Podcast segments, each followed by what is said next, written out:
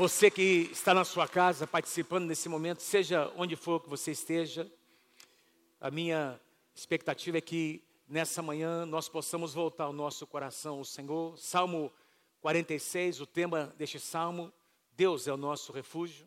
Essa frase é repetida pelo menos três vezes nesse salmo. Deus é o nosso refúgio. Os salmos são, na verdade, cânticos que foram escritos, a maior parte deles para serem cantados.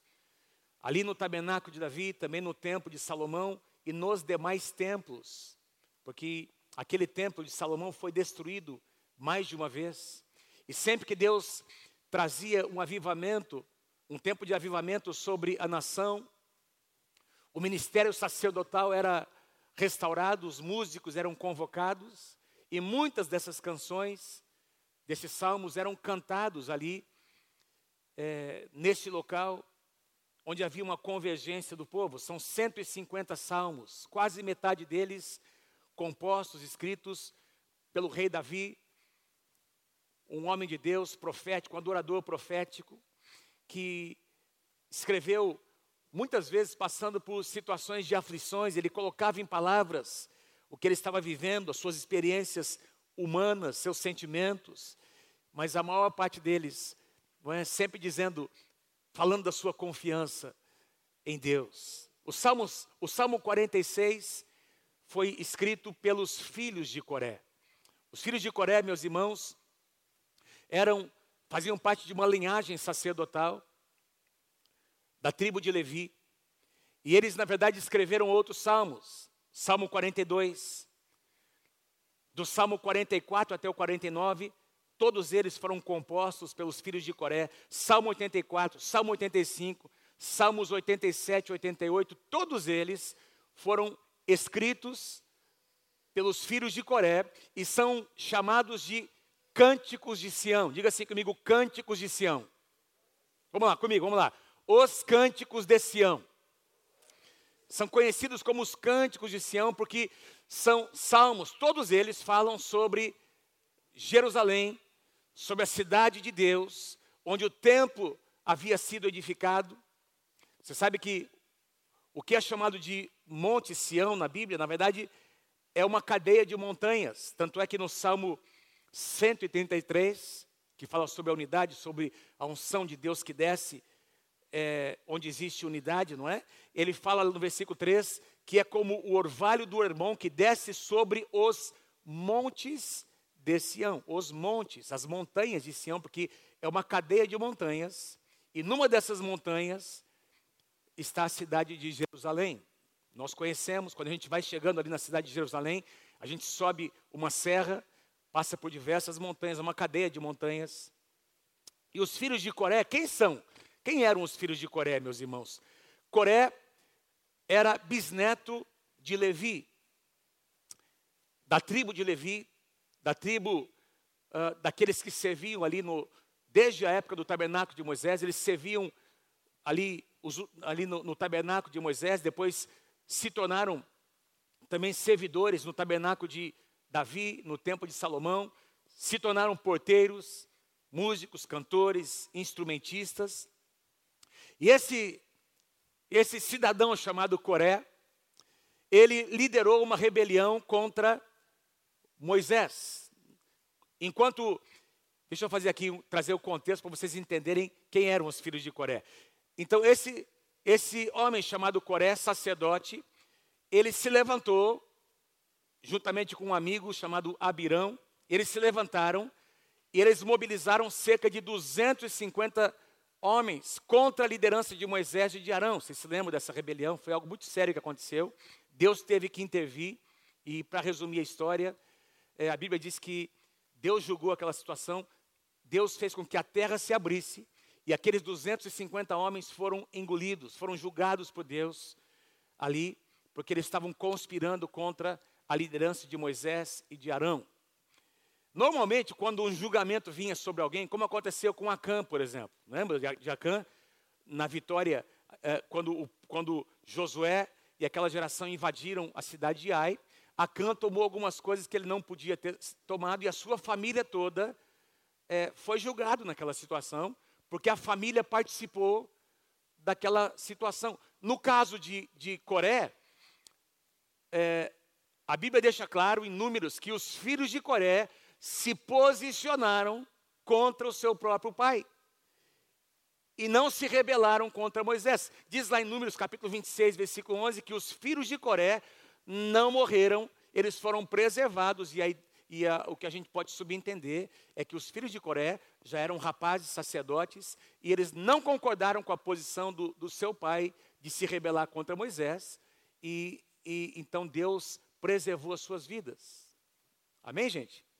Bom, a linhagem desses filhos de Coré é exatamente esses levitas, sacerdotes, que compuseram, muitos anos depois, muitas gerações depois, eles compuseram esses salmos. Esses salmos eram cantados no templo, então as pessoas eram convocadas e elas cantavam, elas louvavam a Deus com esses salmos, com esses cânticos. E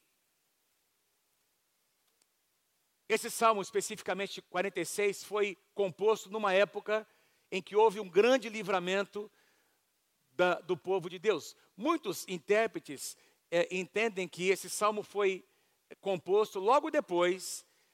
Lembra quando uh, uh, Senaquerib, aliás, contra que os assírios vieram, não é? Os assírios vieram contra Jerusalém, sitiaram Jerusalém. Se não me engano, Senaquerib, eu não lembro agora o nome, acho que, é, eu acho que era Senaquerib o, o, comandante, não é? Eles cercaram a cidade, sitiaram a cidade, ninguém entrava, ninguém saía, ninguém saía, dezenas de milhares de uh, um exército muito poderoso, não tinha como haver um livramento naquela situação.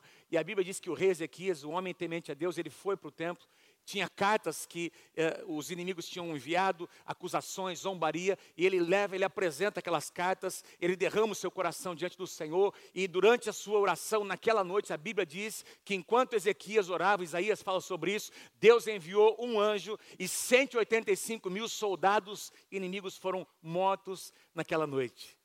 Deus deu um grande livramento, e muitos, eh, meus irmãos, entendem que essa, esse salmo foi composto logo após essa grande vitória. É bem provável.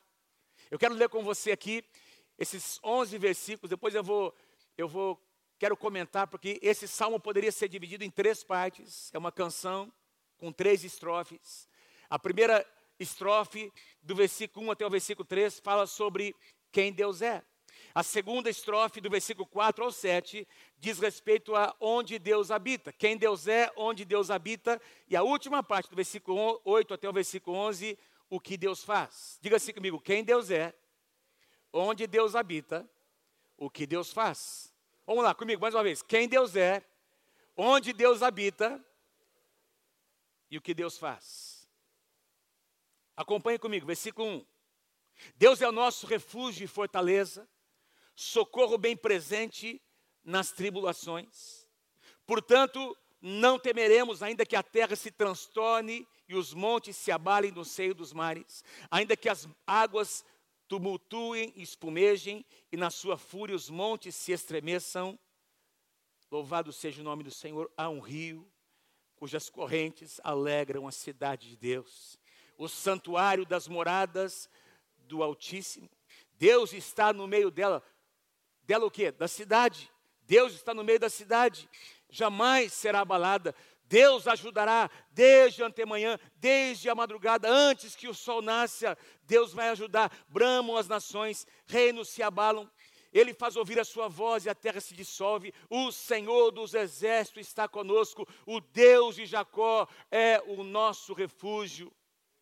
Vinde, contemplai as obras do Senhor, que assolações efetuou na terra. Ele põe termo à guerra até os confins do mundo, quebra o arco e despedaça a lança, queima os carros de fogo. Ah, quietai-vos, diz o Senhor, e sabei que eu sou Deus, sou exaltado entre as nações, sou exaltado na terra. O Senhor dos exércitos está conosco, o Deus de Jacó é o nosso refúgio. Dê mais um aplauso bem forte ao Senhor. Que salmo maravilhoso. Que salmo maravilhoso. Presta atenção no que eu vou dizer a você. Quando você estiver passando por situações difíceis, abra a sua, o seu, a sua Bíblia nos Salmos.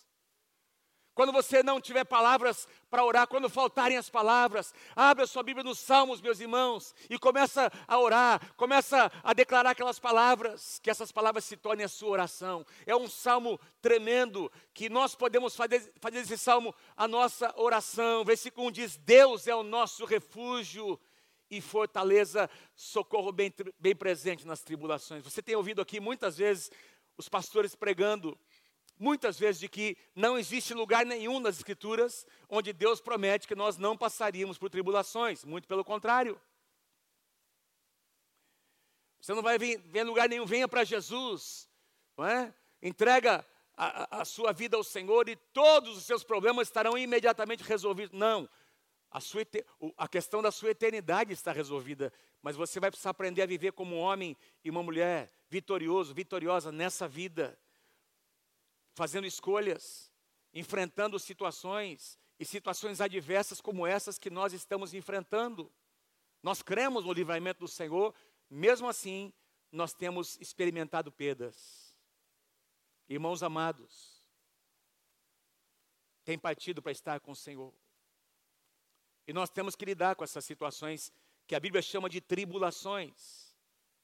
Tribulações aqui, meus irmãos, não, não, não se tratam apenas de dificuldades. É, a, a, palavra tribulação aqui tem um sentido de uma, um tipo de aflição que coloca você num caminho estreito, num caminho apertado. Você não tem muitas opções. Não é exatamente isso que a gente está enfrentando hoje?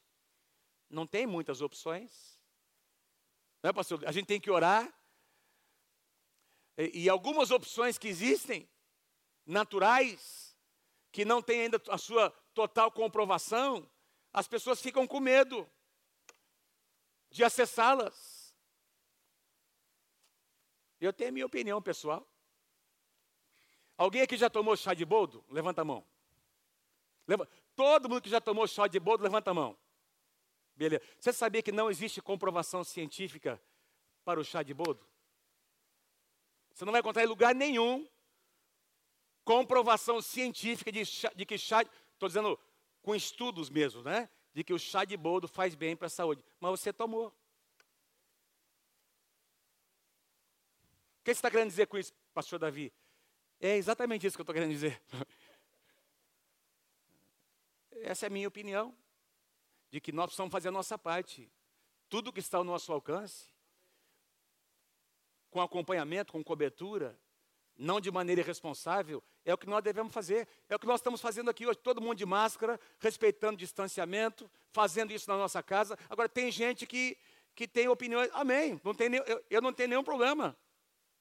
Agora, se as pessoas que eu amo de todo o meu coração estivesse, estiverem passando por uma necessidade e eu puder cuidar delas com algumas coisas que bem administradas, não vão fazer mal, mas podem fazer algum bem, eu vou fazer, vou administrar para abençoar minha casa. Essa é a minha parte. Está comigo, pastor Luiz? Não concordo com você, pastor Davi. O problema é seu, amém?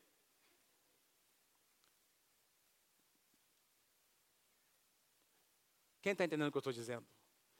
Existe a, no, a nossa parte, mesmo assim, o caminho é estreito. Não existem muita, muitas opções. A palavra, tribu, a palavra tribulações aqui representa, a gente tá, foi colocado num caminho estreito. Não existem muitas opções, estamos passando por tribulações, por um tempo difícil. Mesmo assim, nós podemos levantar as nossas mãos, os nossos olhos, olhar para o nosso Deus e dizer: Deus é o nosso refúgio, a nossa fortaleza, Ele é o nosso socorro bem presente nesse momento, nessa hora, nessa situação, nessas circunstâncias. Aleluia. Aleluia. Refúgio, a palavra refúgio aqui significa um abrigo, um tipo de abrigo, um tipo de cobertura, não é? E nós temos a cobertura do sangue de Jesus sobre as nossas vidas. Celebramos a Páscoa na semana passada. Páscoa significa passar, não é passagem, não é? Passar por cima, não é? As casas lá no Egito, quando a Páscoa foi estabelecida, não é? Diz que o anjo da morte passou por cima das casas que estavam o quê? Marcadas com o sangue de Jesus. Esse sangue representava uma cobertura espiritual. Ei, você, temos o sangue de Jesus sobre as nossas vidas. abrigo, refúgio,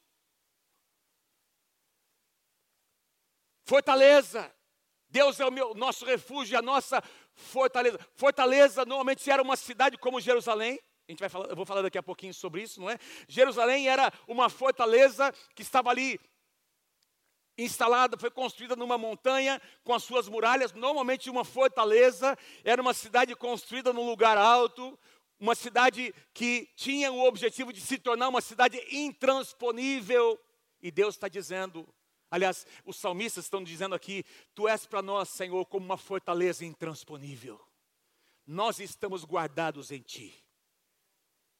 Sabe que um dos hinos mais conhecidos, cantados há centenas, cantado há centenas de anos no, entre os cristãos, é, é o hino Castelo Forte ao Nosso Deus, composto por Martinho Lutero em 1521, que é conhecido como hino da reforma protestante. Esse hino foi composto com base no Salmo 46. A história conta que Martinho Lutero foi muito perseguido por alguns reis da Europa. E ele passava. A, esse Salmo 46 que eu acabei de ler com vocês era um salmo que Martinho Lutero, ele, ele, ele, ele, meditava nesse salmo, ele orava em cima desse salmo, e certa ocasião ele compôs esse lindo hino com base nesse salmo: Castelo forte é o nosso Deus. Aleluia. Quem aqui pode dizer que o Deus que você serve é um castelo forte que guarda você e a sua casa. Quem pode dar um grande aplauso ao Senhor que representa esse lugar seguro, esse lugar seguro onde você pode se esconder. Versículo 2: Portanto, não temeremos, nós cantamos hoje. Eu não tenho medo, eu tenho paz. Não temeremos, ainda que a terra se transtorne e os montes se abalem no seio dos mares, ainda que, a, que as águas tumultuem, espumejem e na sua fúria os montes se estremeçam. Perceba que esses elementos, não é, físicos, a, a, a terra, o mar, os montes, as montanhas, e, ele está falando aqui sobre esses elementos da natureza, é? o mar que está ali revolto. Meus irmãos, quando Deus criou os céus e a terra, a Bíblia diz que Deus estabeleceu os limites para que o mar não pudesse invadir, não é? Tem o, o, os montes, tem as montanhas, tem os vales, tem a localização dos mares e Deus estabeleceu o seu limite. E, a, e aqui nós estamos vendo que existe um caos, não é? é mudanças começaram a acontecer. Houve então um desequilíbrio. E aí diz que ah, ah, ah, existe um tumulto acontecendo, não é? Um transbordamento. A terra, ela é transbordada. Os montes se abalam para o meio dos mares. São. Essa ideia de que está acontecendo alguma coisa que está provocando o caos. Não é isso que está acontecendo hoje? Que produz insegurança. Tudo está sendo abalado. Tudo está sendo ali chacoalhado perdendo aparentemente o seu equilíbrio, mas dentro desse contexto, versículo 4 faz toda a diferença. Mas há um rio cujas correntes alegram a cidade de Deus. O santuário da morada, das moradas do Altíssimo. O santuário por quê? Porque o templo ficava ali na cidade de Jerusalém. A cidade aqui, cidade de Deus, é a cidade de Jerusalém, que representa a igreja do Senhor Jesus. Jerusalém a cidade física é uma figura da igreja. Diga assim comigo, Jerusalém. Vamos lá, bem forte. Jerusalém é uma figura da igreja. Muitas promessas e profecias sobre Jerusalém, algumas são literais para a cidade de Jerusalém e algumas outras dizem respeito à igreja. Eu poderia ler muitas delas, o livro de Isaías está repleto delas. Então, agora eles começam a falar sobre a cidade, onde Deus habita. E é interessante que eh, eles escrevem esse salmo dizendo que existe um rio, existe um rio passando pela cidade. Ora, não tem rio em Jerusalém, gente. Pode procurar lá qualquer livro de geografia, você não vai encontrar nenhum rio passando ali cidade, na cidade de Jerusalém, como a gente encontra muitas referências sobre outras cidades, na Nínive, Babilônia, Damasco, Todas essas cidades citadas na Bíblia têm rios, e alguns deles ali caudalosos, não é? Lembra, na, na Babilônia, se não me engano, o rio Tigre e o rio Eufrates, se não me engano, dois grandes rios passando por ali, por aquelas terras, mas Jerusalém não tem um rio Porque você não vai ver um, um rio correndo no alto de uma montanha. Os rios procuram os vales. Os rios caudalosos, eles correm nas partes mais baixas. Vocês estão comigo, gente? Não existe um rio, mas tem canais onde as águas fluem. Olha que interessante. A tradução NVI traduz esse mesmo versículo da seguinte forma: versículo 4: Há um rio cujos canais alegram a cidade de Deus. Há um rio cujos canais alegram a cidade de Deus, o, o, o santo lugar onde habita o Altíssimo. Mais recentemente, lá pro, nos anos 1800, pouco antes da virada do século, lá por 1867, 1870, escavações foram feitas na antiga cidade de Jerusalém, nos fundamentos dessa cidade. Uma cidade na época que era que tinha aproximadamente 45 mil metros quadrados, uma cidade pequena, não é? Alguns milhares de pessoas habitavam nessa época, e eles encontraram nessas escavações três canais subterrâneos que conectavam a cidade antiga de Jerusalém a uma fonte do lado de fora da cidade chamada Fonte de Gion, num vale, ali o vale de Cedron ao, ao, no lado leste da cidade. Essa fonte era suficiente para saciar a sede de aproximadamente 2.500 pessoas por dia. Portanto, pouquíssimas pessoas, que era o suficiente para aquela época. A única fonte de águas que havia, a única possibilidade de acessar as águas era exatamente essa fonte que ficava do lado de fora da cidade, portanto, dentro da cidade não passava nenhum rio. E eles encontraram nessas escavações três canais. Eu quero comentar sobre isso. Três canais. Diga assim comigo: três canais. Três canais que alimentavam a cidade. O primeiro deles, você pode encontrar quando Davi, lá em 2 Samuel capítulo 5, você pode ler depois, 2 Samuel capítulo 5, quando, diz que quando Davi foi ungido rei sobre Israel, sobre toda a nação de Israel, qual foi o seu primeiro ato? Seu primeiro ato foi conquistar a cidade de Jerusalém, que até então era ainda habitada pelos jebuseus. Estou falando de povos inimigos de Israel que moravam, que dominavam, que estavam ali no coração da terra de Canaã por centenas de anos. Antes de Josué e até a época de Davi, centenas de anos. E como é que eles conseguiram permanecer ali? Porque eles estavam dentro de uma fortaleza e porque eles tinham uma fonte de águas que alimentava a cidade. Eles descobriram, porque se você ler lá em 2 Samuel capítulo 5, você vai encontrar que Davi conquistou a cidade como? Ele usou de uma estratégia, ele entrou pelo canal subterrâneo.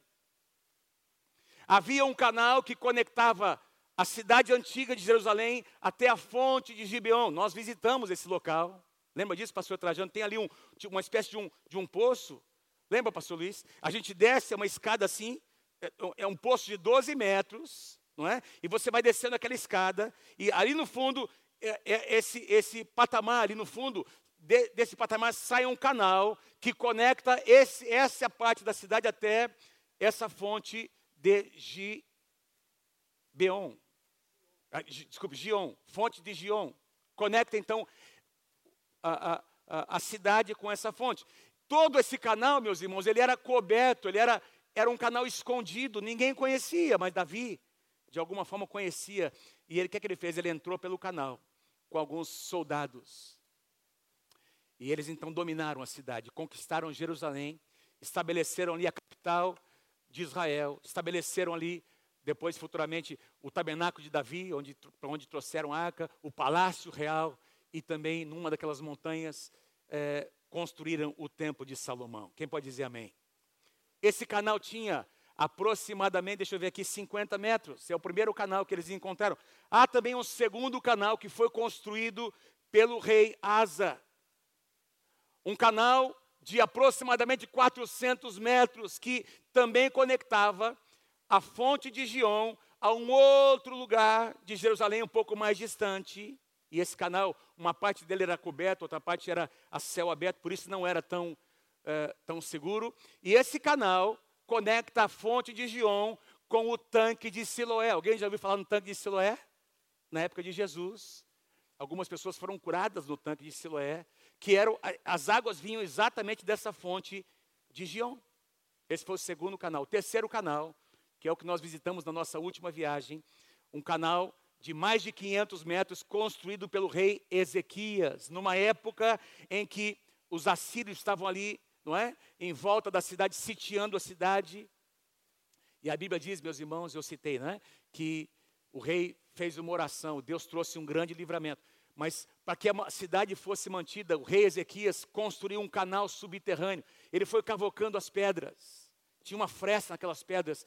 E esse canal, um canal de mais de 500, 513 metros. E nós andamos por esse canal. Até hoje aquelas águas correm. Pastor, o que você quer dizer com isso? Eu quero dizer para você, meu irmão, que existe uma fonte. Eu quero dizer para você que pode ser que os teus olhos naturais nunca, ah, ou às vezes não consigam enxergar, mas existe uma fonte que alimenta a tua vida, existe uma fonte que alimenta a tua casa, existe uma fonte que se chama Jesus Cristo, meus irmãos, cujos canais trazem vida para a tua casa, para a tua, tua família. Amém, amados? Essas é, é, esses canais, eles estão trazendo vida, ministrando vida até você. Olha, certa ocasião, Jacó profetizou sobre um dos seus filhos, José, dizendo: Olha, José é um ramo frutífero, um ramo frutífero junto à fonte. Ele frutifica, porque as suas raízes estão ali próximas à fonte. Ah, mas eu não tenho conseguido, eu não, eu não tenho conseguido ouvir as respostas que eu queria. As coisas não estão acontecendo como eu, não, como eu gostaria, pastor. Mesmo assim, eu estou aqui para dizer a você: existe uma fonte que jorra, que nunca parou de jorrar. E se você beber dessas águas, essas águas trarão vida para você. Aleluia. E é por isso que, que aqui eles escrevem esse salmo: há um rio cujos canais trazem alegria para casa, no meio de tanta tristeza. Deus vai derramar alegria no meio do povo de Deus. Porque nós, nós temos uma fonte, que nós podemos beber dessa fonte. Diga amém se você crê em nome de Jesus. Versículo 5: Deus está no meio dela, Deus está no meio da cidade. Jamais ela será abalada. Deus ajudará desde antemanhã, desde a madrugada, antes do sol nascer. Deus vai mostrar sua fidelidade não é? Deus vai mostrar o seu amor, Deus vai, vai realmente cobrir a, a, a, os seus filhos com paz, as misericórdias, Lamentações 3, 22, 23, as misericórdias do Senhor são a causa de nós não sermos consumidos, porque as suas misericórdias não têm fim, renovam-se a cada manhã, grande é a sua fidelidade. Aleluia. Eu comentei no culto da manhã. O que nós estamos lendo aqui, meus irmãos, é que se a gente tomar Jerusalém como uma figura da igreja, o que nós estamos lendo está nos dizendo que na igreja tem vida. Existe uma fonte que alimenta a casa de Deus. E a gente está ouvindo tantas coisas acontecerem. Gente que tem o poder nas suas mãos, tentando calar a voz da igreja. É a minha opinião. Talvez alguns não concordem. Eu creio que nesse lugar onde nós estamos tem cura, tem restauração, tem. Esse aqui é um ambiente onde milagres acontecem. Você crê, diga amém se você crê em nome de Jesus. Eu sei que alguns não estão aqui porque não poderiam estar. Mas tem toda uma mobilização para tentar calar a voz da igreja, tentar impedir que as pessoas se reúnam de maneira uh, uh, disciplinada. Tem toda uma articulação. O que eles não sabem é que a igreja, quanto mais perseguida ela é, mais forte ela se torna. A igreja não vai parar. Tem muita gente usando, tem governadores, tem poderosos que têm que, que tem o poder de decidir as coisas, que foi dado de maneira até indevida esse poder. Eles estão usando esse poder para tentar calar a voz da igreja, porque sabem que a igreja representa um tipo de influência, valores, família, Deus, casamento. A igreja representa valores que eles não acreditam, então eles querem calar a voz da igreja, mas não vão conseguir calar. Porque quanto mais perseguida for, mais ela vai crescer. mais ela vai florescer. Se você crê, aplauda ao Senhor. Você faz parte dessa igreja. Essa igreja que não vai parar. Amém? Deus está no meio dela, jamais será abalada. Versículo 6: Bramam nações, reinos se abalam, ele faz ouvir a sua voz, e a terra se dissolve. Ah, na tradução NVI, nações se agitam, reinos se abalam, ele ergue a sua voz, e a terra se derrete. Meus irmãos, isso é, é um quadro que está acontecendo. As, as nações não têm respostas, os poderosos da terra não têm respostas para dar. Até mesmo os cientistas, ora dizem uma coisa, ora dizem outra, sim ou não? Em quem nós vamos confiar? Nós vamos confiar em Deus. Nós vamos confiar na Sua palavra. É nesse lugar que está a nossa confiança. Por isso ele diz no versículo 7: O Senhor dos exércitos está conosco. Sempre que você lê na Bíblia essa expressão, o Senhor dos Exércitos, isso aponta para um dos nomes de Deus, Jeová Sabaote, o Deus que luta as nossas batalhas, o Deus que se envolve nas nossas batalhas, o Deus que sabe as lutas que nós sofremos e que se envolve nelas. O Senhor dos Exércitos está conosco, o Deus de Jacó é o nosso refúgio. Sempre que você lê na sua Bíblia, o Deus de Abraão, o Deus de Isaac e o Deus de Jacó diz respeito a um Deus de aliança. Nosso Deus é um Deus de aliança. Você e eu fazemos parte da linhagem espiritual de Abraão. O livro de Gálatas diz que nem todos os que nasceram da linhagem natural de Abraão, de fato, pertencem espiritualmente à sua linhagem. Ele diz que os da fé é que são filhos de Abraão. Em ti, Abraão, serão benditas todas as famílias da terra, as nossas famílias. Portanto, trata-se de uma promessa espiritual. E aí, quando nós lemos que o Deus de Jacó é o nosso refúgio, está falando sobre um Deus que preserva, que cuida, que respeita o que ele mesmo fez, a sua aliança com o seu povo. A terceira e última estrofe desse salmo, vinde, contemplai. Agora ele, eles começam a, falar sobre as obras do Senhor, e você precisa imaginar esse, esse salmo sendo cantado ali no templo, meus irmãos, e esses cantores levitas agora convocando o povo para começar a cantar, cantar sobre as obras, cantar sobre os feitos de Deus. Eu sei que Deus tem feito, Deus tem realizado muita coisa na sua vida, tem alguns marcos, tem algumas, algumas colunas, tem alguns memoriais do seu coração que representam o que Deus fez em você, na sua casa. Alguns de vocês estão aqui porque milagres aconteceram. Deus curou sua casa, Deus curou sua família, o seu casamento, Deus libertou, amém, pastor Romo, os seus pais. Alguma, alguma coisa aconteceu lá no passado, a semente do Evangelho foi plantada e chegou até você. Isso fala sobre as obras de Deus. Muitos dos salmos são salmos que falam sobre as maravilhas, sobre as obras de Deus, e nós estamos ouvindo tantas coisas negativas. Meus irmãos, é hora de nós começarmos a falar sobre as obras de Deus, o que Deus tem feito. Sim, muita gente tem morrido, mas tem muito mais pessoas que foram curadas. A nossa linguagem precisa mudar. Os nossos filhos e netos, né? Precisam crescer ouvindo palavras, declarações que falam sobre as obras de Deus. Vinde, contemplai as obras de Deus que assolações efetuou na terra. Ele põe termo à guerra, ou seja, ele faz cessar a guerra até os confins do mundo. Ele quebra o arco, ele despedaça a lança, ele queima os carros de fogo. Tudo isso representa algum livramento que Deus trouxe. Eles estão cantando sobre isso. E aí, meus irmãos, o que eu acho incrível nesse salmo é que ele se torna agora um salmo profético. Então, os levitas estão cantando, convocando as pessoas para louvarem, e agora Deus assume, não é? Eles começam a cantar um cântico profético, Deus dizendo: Aquietai-vos e sabei que eu sou Deus. É Deus falando com o seu povo, é Deus se dirigindo por, por meio de um cântico profético, Deus está dizendo: Eu continuo sendo Deus, eu nunca fui pego de surpresa, o nosso Deus é Deus, em cima nos céus e aqui na terra.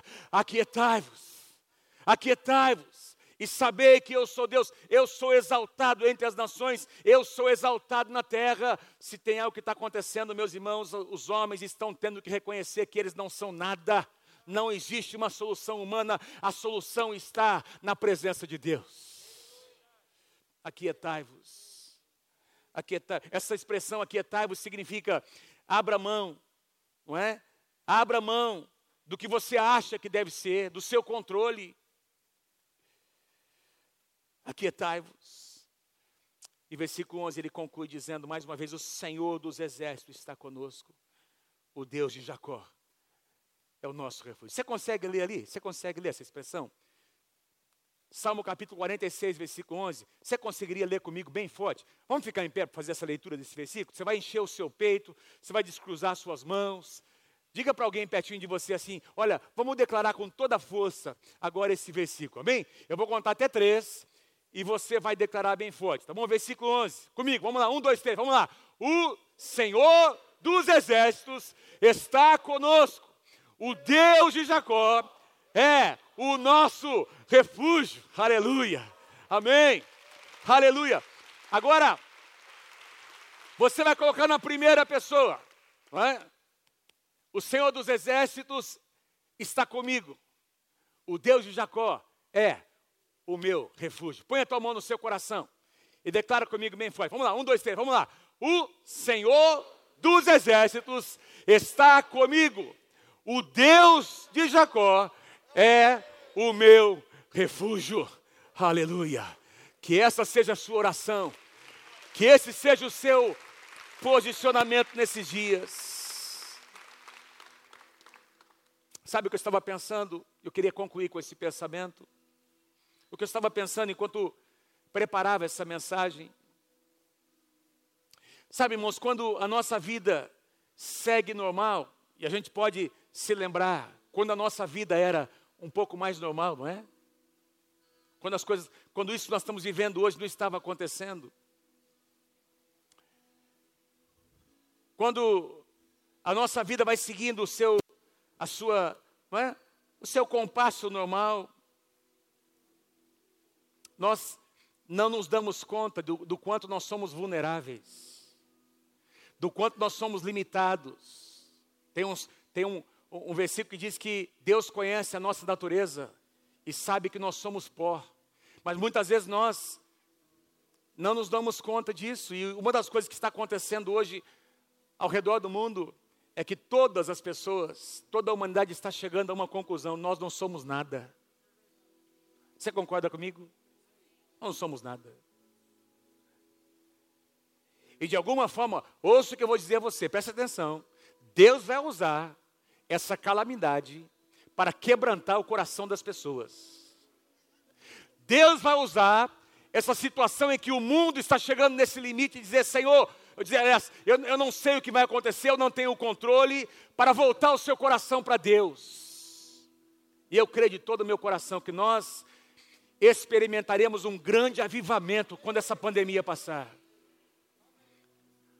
Nas nossas igrejas, nas nossas células, as pessoas estão mais sensíveis. Nós saímos, meus irmãos, para orar nos hospitais, nas UPAs, os enfermeiros, os médicos, muitos deles que até então eram pessoas céticas, que falavam mal da igreja, hoje estão elogiando, porque essas ações estão acontecendo em todo o Brasil. E as pessoas estão saindo, os profissionais estão saindo para dizer como foi bom receber aquela oração, como foi bom ouvir aquela canção. Ah, aconteceu, eu não sei o que aconteceu, mas, mas eu senti uma paz que eu não sentia antes. Deus está plantando sementes da palavra. E usando uma situação tão difícil como essa, para atrair a atenção do mundo para Ele. Porque é hora dos poderosos reconhecerem que Deus é Deus em cima nos céus e é Deus aqui embaixo na terra. O homem não tem respostas, a resposta está na presença de Deus. Aleluia. Deus é o nosso refúgio, Deus é a nossa fortaleza. Quem crê nisso, diga amém, em nome de Jesus. Para quantos de vocês aqui, Deus é o seu refúgio, a sua fortaleza? Dê um aplauso bem forte ao Senhor. Se é verdade, Você vai sair daqui declarando nessa manhã: o Senhor é o meu refúgio, o Senhor é a minha fortaleza. Aleluia.